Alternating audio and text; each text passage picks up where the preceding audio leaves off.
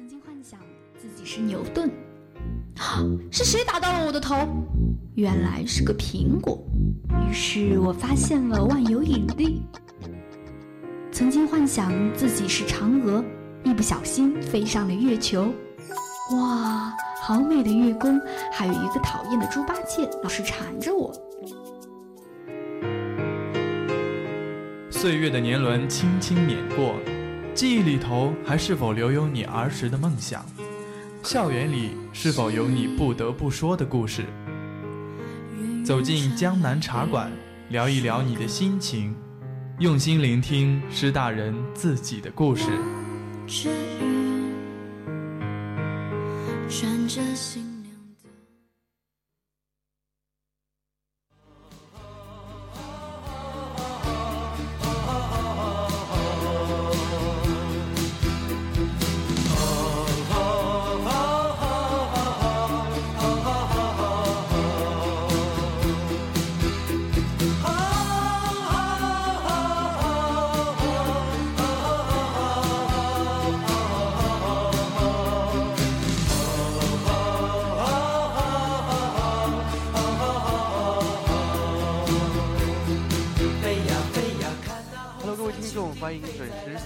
FM 九十五点二浙江师范大学校园之声，这里是每周三与你不见不散的江南茶馆，我是这一期的主播史哲。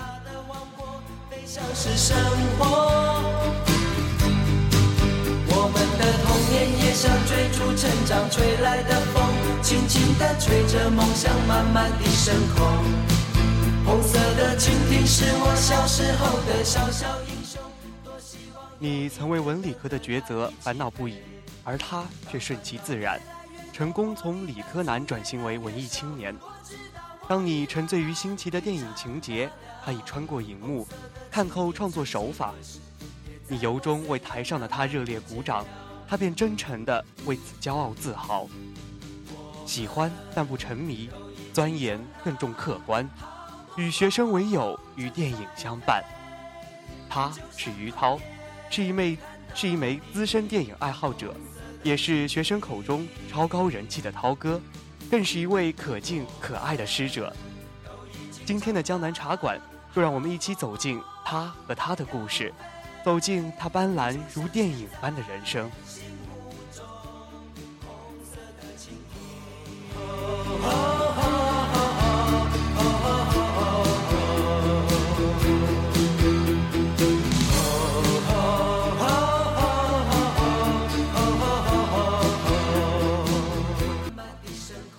那在节目的一开始呢，还是要先请我们的嘉宾和大家打一个招呼。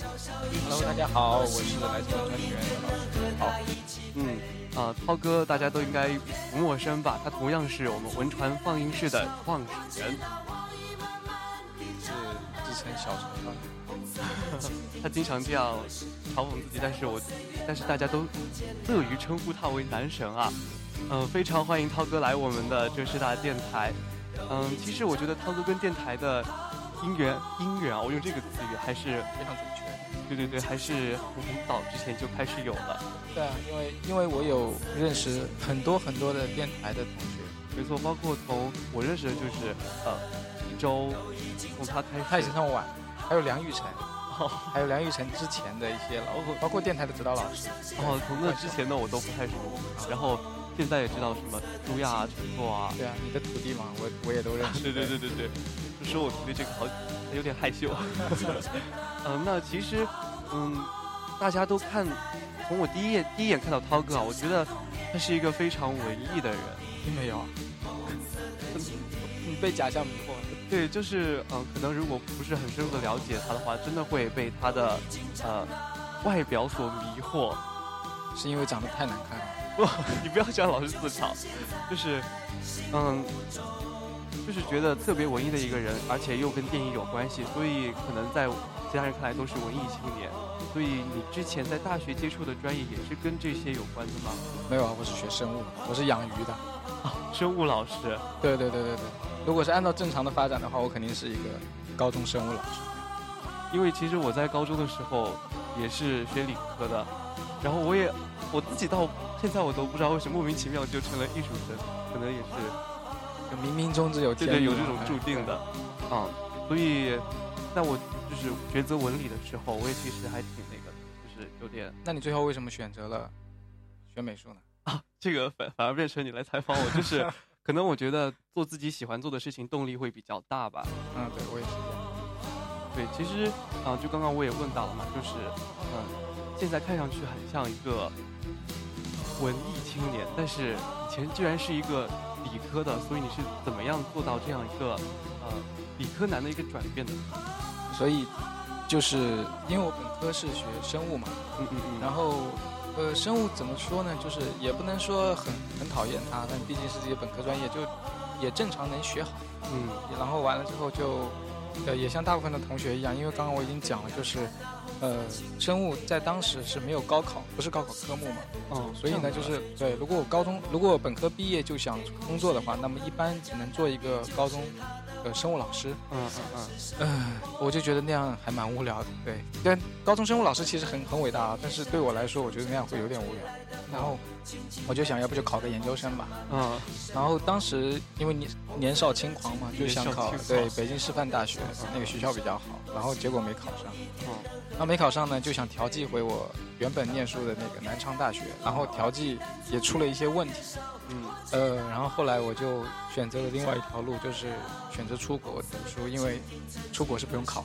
的，就申请就好了。然后我本科做的那个专业是相相对来说比较小众的，是做鱼类的一个进化的研究。哦对，就是在在国外你去申请的话，其实你的那个内容越专，然后就越容易获得那个 offer、哦对。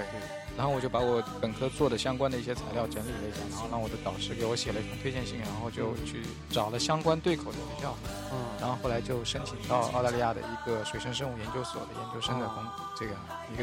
一个学习的机会。呃，然后在那边学习了半年，就在实验室天天解剖鱼，非常夸张。就是我现在做的最好的那道菜是水煮鱼片，因为我切鱼的时候可以切得特别的薄。刀法精对对对对对，我解剖了半年，哦然后完了之后那半年真的是很压抑，因为在国外也没有特别多的朋友。就是我我看很多那个反映国外的那个电视剧啊，我觉得真的很扯。对对对，大部分人都不是那样，就是很真的很闷，然后在一个新的文化环境当中，啊，包括自己的一些表达能力啊，一些身边的朋友圈啊，包括一些学习的压力啊，都让自己其实并不是特别的开心。嗯呃，然后我就想，呃，像我这个专业学下去，肯定只能从事研究工作了，就是所以所以我就想，这样好像还要读好多年书啊。对，我就讲，就就有当时其实就是那个状态有点不太好，然后就，呃，那一段时间整个人的情绪都比较低落，然后呢就碰到一个我的室友，住在一块儿，一起租房子，他是一个东北人，哦然后完了之后他就跟我讲，他说，哎你如果学的不开心的话，为什么不换一个专业呢？哦对，然后因为我们在国内是从来没有想过可以换专业，现在其实浙师大这点挺好的，它可以换专业嘛。对对对对我们那个时候是没有换专业的想法的，就是你选了什么，你就要一条路走到黑。然后到国外那个同学跟我说，哎，你为什么不换？我就觉得，哎，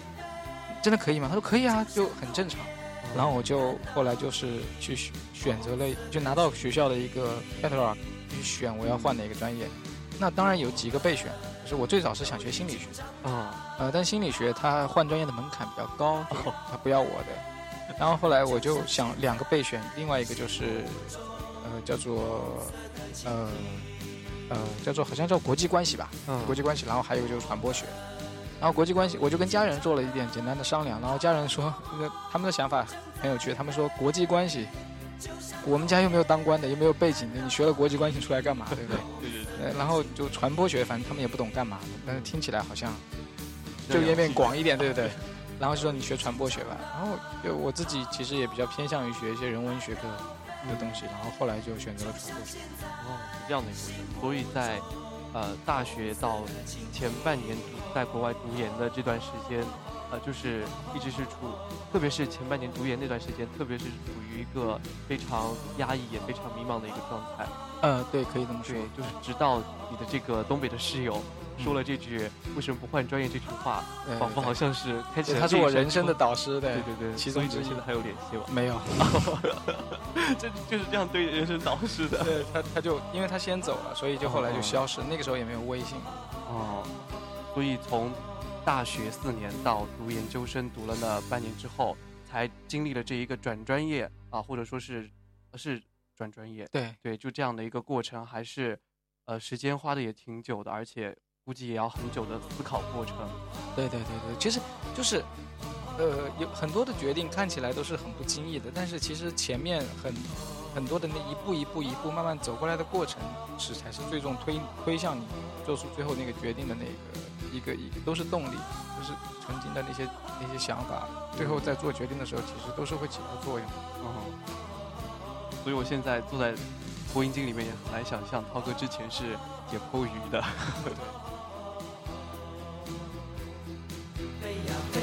那红色蜻蜓飞在蓝色天空。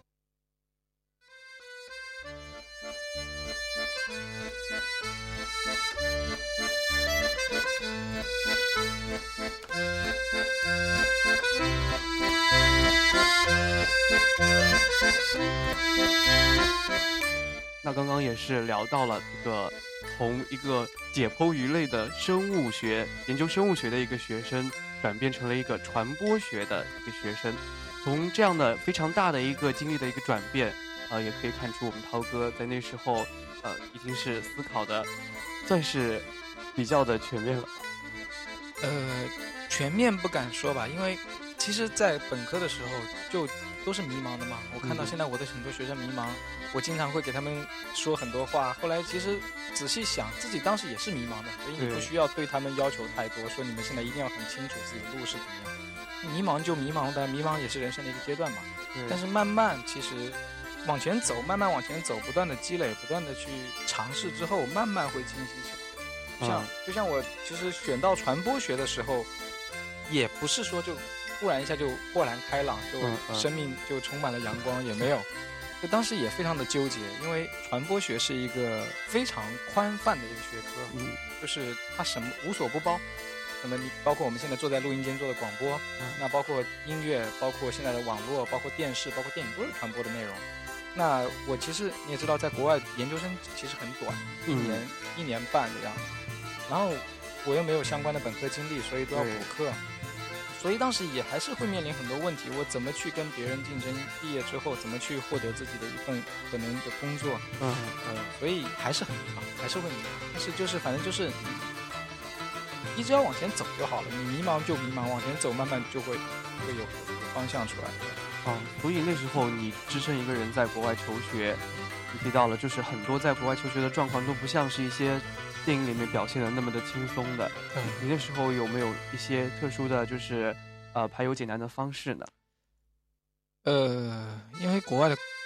空气会比较好嘛，对所以你可以跑步。我我我我是一个很喜欢运动的人，我在大学期间就很喜欢运动，虽然专业学的不好，哦，但是我是我们学院篮球队的队长，足球队的前锋，然后对，就是我特别喜欢运动。嗯然嗯后包括在国外也是一样，就是我每次就是如果是觉得特别压抑的时候，我就会去打球或者跑步。哦，因为那除了这些运动类的，你有没有？我觉得那个从理科男到文艺青年的转变，应该就是从那个阶段开始，慢慢的就是有演变过来了。所以那时候应该会有一些比较偏文艺类的兴趣爱好的产生。就嗯可能像我自己以前也是理科生，嗯我那时候接触的比较多就是听音乐，嗯或者说是看一些文艺的电影啊从那时候开始转变到，虽然现在也不文艺啊，没有没有，你很文艺，你比我文艺多了。对，就是听音乐和看电影一直以来就是对，都是都是爱好了。就是我我可能是学生物的时候就属于在生物圈里面，在我们那个地方的生物圈里比较哦比较喜欢，就是因为我当时本科也是校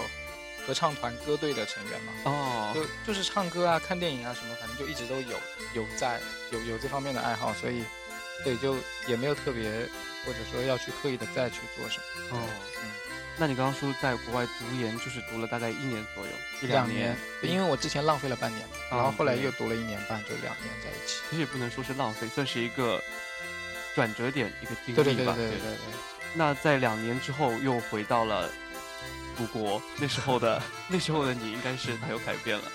呃，对，就就在这个阶段，其实也蛮有意思的。就是我原本是想回来就当老师的，因为我的老家是在江西的赣州，啊在那个地方有一个叫做赣南师范学院的学校。嗯然后完了之后呢，当时，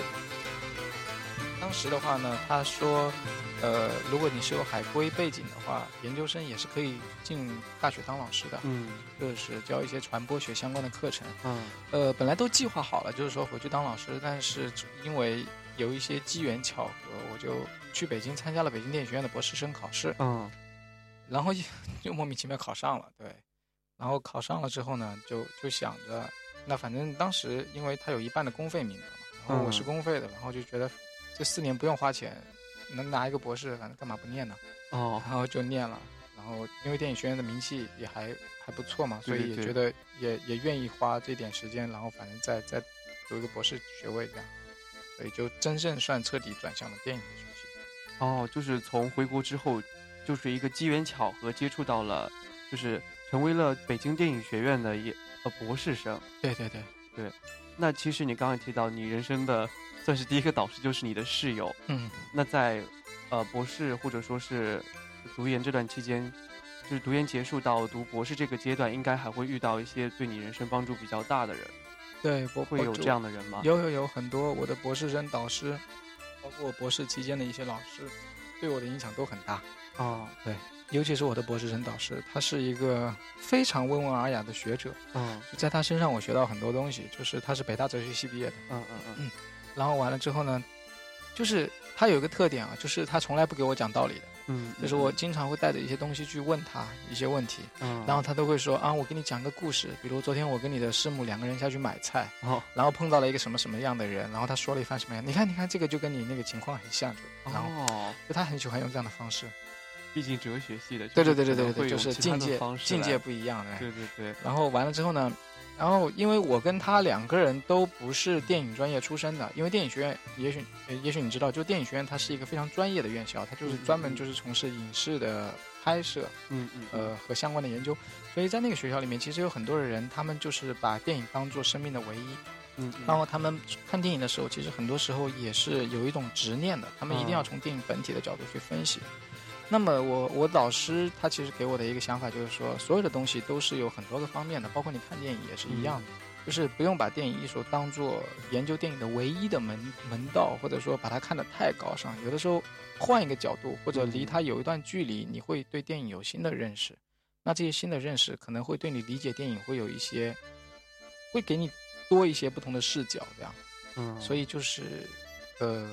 在那个在那个阶段，其实一方面是对电影有了更多的了解，还有一方面其实是让我知道，呃，就这一点一直到延续到延续到现在，我还是在坚持，就是其实我们这个世界有很多不同的方向，有不同的嗯嗯看看问题嗯的方式，就没必要去要求所有的人都要按照一样的方式去看一个事情，嗯就是包容不同的可能性，我觉得还是在博士期间给我影响很大的一个观念。没错，就是那，就是我记得之前涛哥也跟我讲过一句话，就是知足常乐。嗯，对，我觉得也是，可能是从你这个人生导师的身上，可能会体会到一些东西，对，对包括像之前如果说在呃在外求学那两年，算是一个啊、呃探索未知的这么一个情况的话，那回国读博的这四年就是一个懂得学会感恩、学会去认知这个世界的这么一个过程。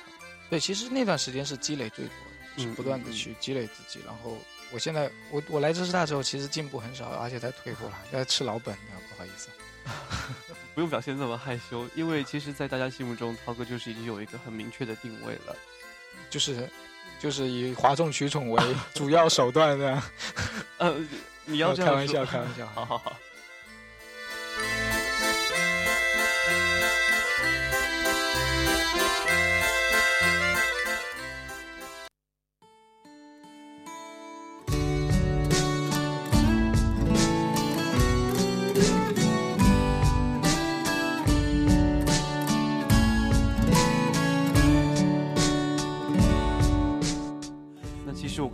在强调，涛哥是男神，涛哥是男神。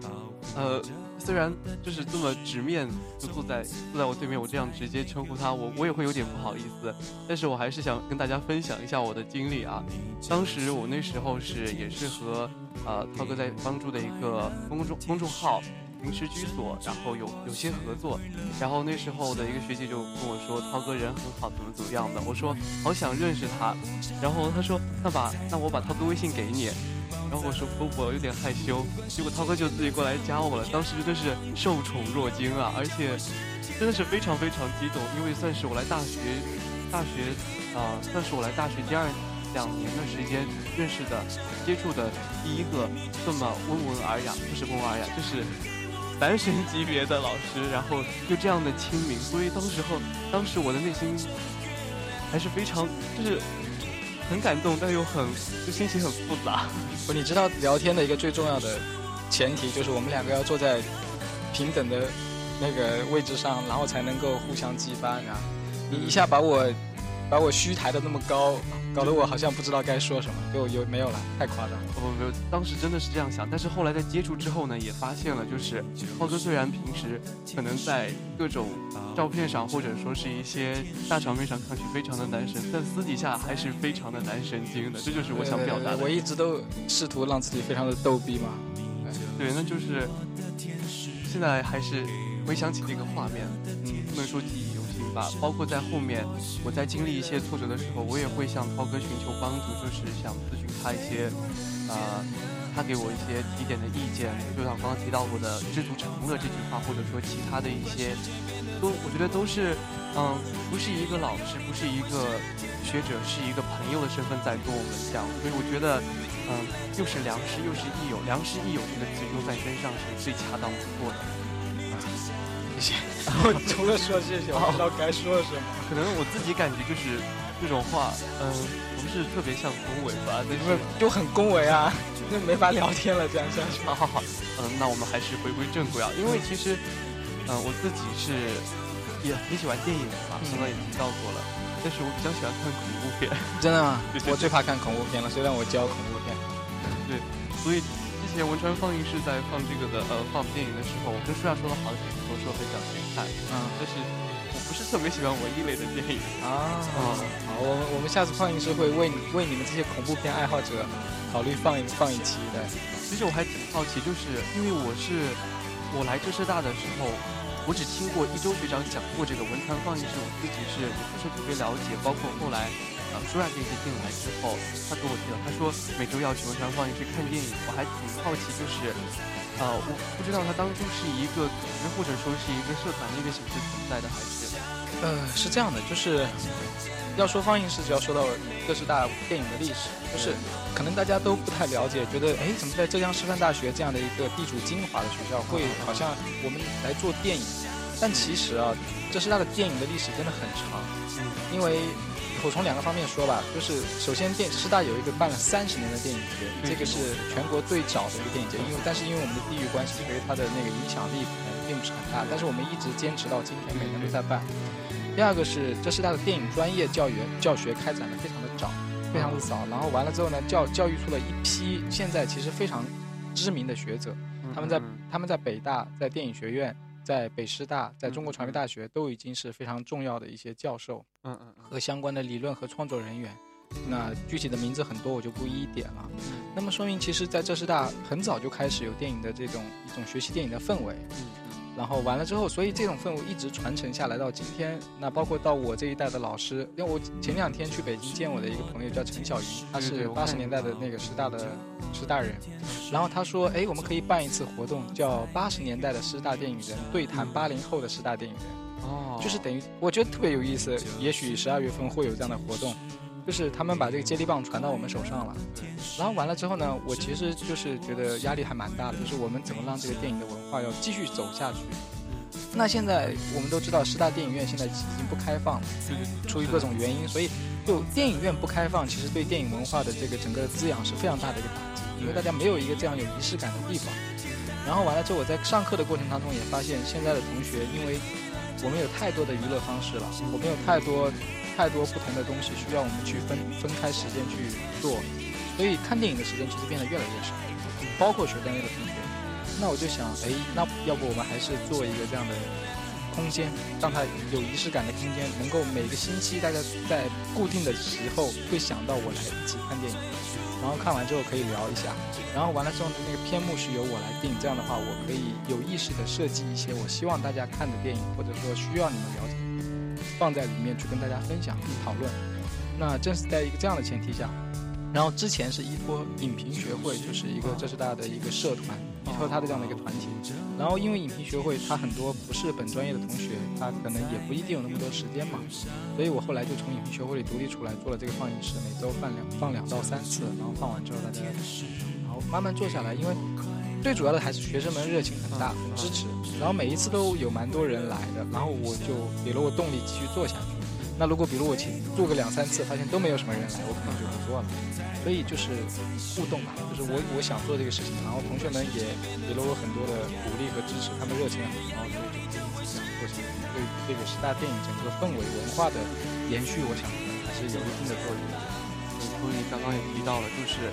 这个汶川放映室也是对师大之前的电影节好，或者说是电影院的这个呃延续，或者说是致敬，就是想把它保留下来。因为这样的一个传统，我觉得还是非常好。因为电影节我们。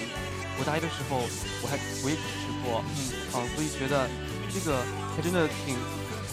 学长直接告诉我有这个情况的时候，我还是蛮开心的，就是可以看电影这样子的。对对对对对，所以就是三十年了嘛，就三十年的东西做下来也不容易，所以我们还是要继续把它往下做，而且希望能够越做越好。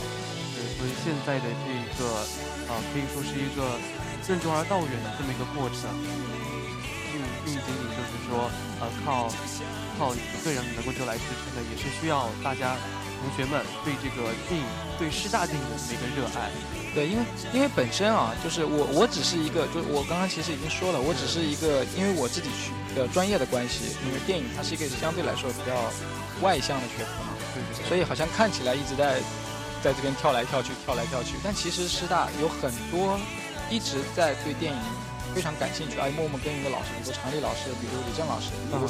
呃黄宝富老师等等啊，文包括人文学院的，包括文传的，就他们其实也在不断的给学生关于电影的一些营养，然后鼓励学生去从事相关的研究学习，包括看电影。呃，所以我们大家在一起啊，在这样的一个有有历史历史积淀的这样的一个环境下，所以一直在试图把电影这个东西，包括影像、影视文化的东西在往前推。一代一代的学生，他们兴趣，让他们再继续往下走。然后我可能是因为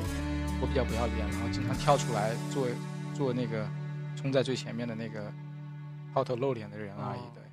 所以可能听众透过我们这一期节目就了解到，男神和男神经之间就只有一线之差。嗯，对，就是，所以我我特别烦别人叫我男神，你知道吗？就是我自己听完之后会觉得啊，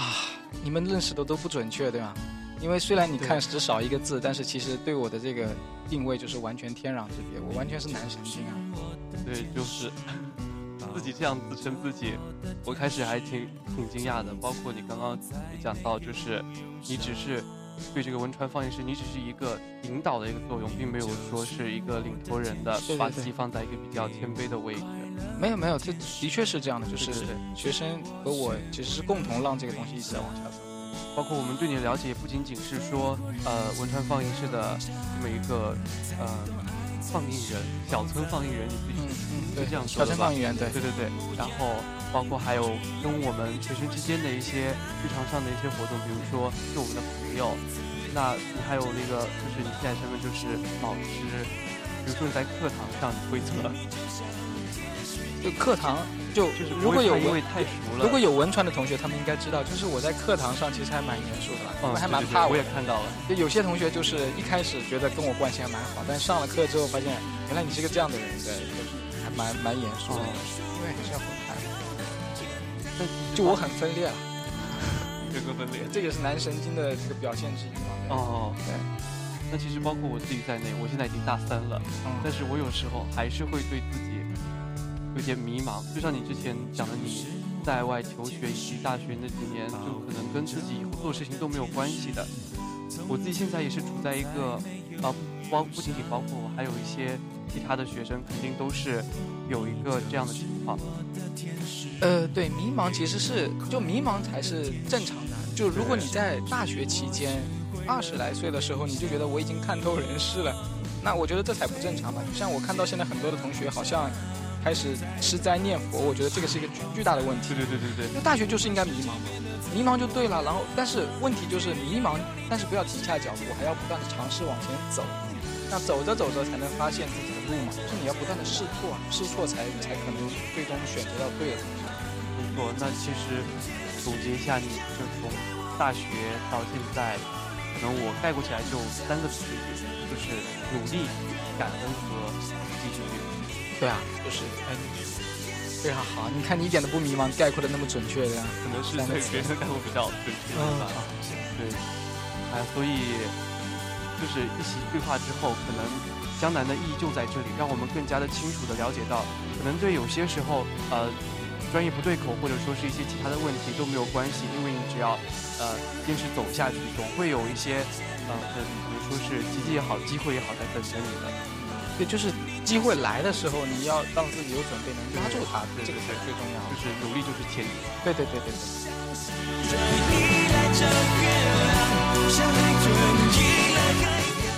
好的，时间也是过得非常的快，但是我还是觉得有很多很多的话还没有说完。我我觉得可以下一期再搞一个，呃，第二期就是涛哥的。呃，一般半个小时都只是热身而已嘛，我们要聊两个小时才能真正聊点东西出来。对，没错。那在节目的最后还是要请涛哥跟大家说一句嘛？对，说一就剩一句了，是吧？啊，那么，呃，大学嘛，就是一个。应该让你青春洋溢、迷茫也无所谓的地方，只要努力往前走，然后活得精彩，按照你自己的方法能够找到自己的未来，我觉得就很好了，没必要担心太多。对，好的，我也谨记在心。所以非常感谢，又是良师又是益友的涛哥做客我们今天的江南茶馆。那这一期的江南茶馆就跟大家说再见了，我是沈哲，我们下期不见不散，拜拜，拜拜。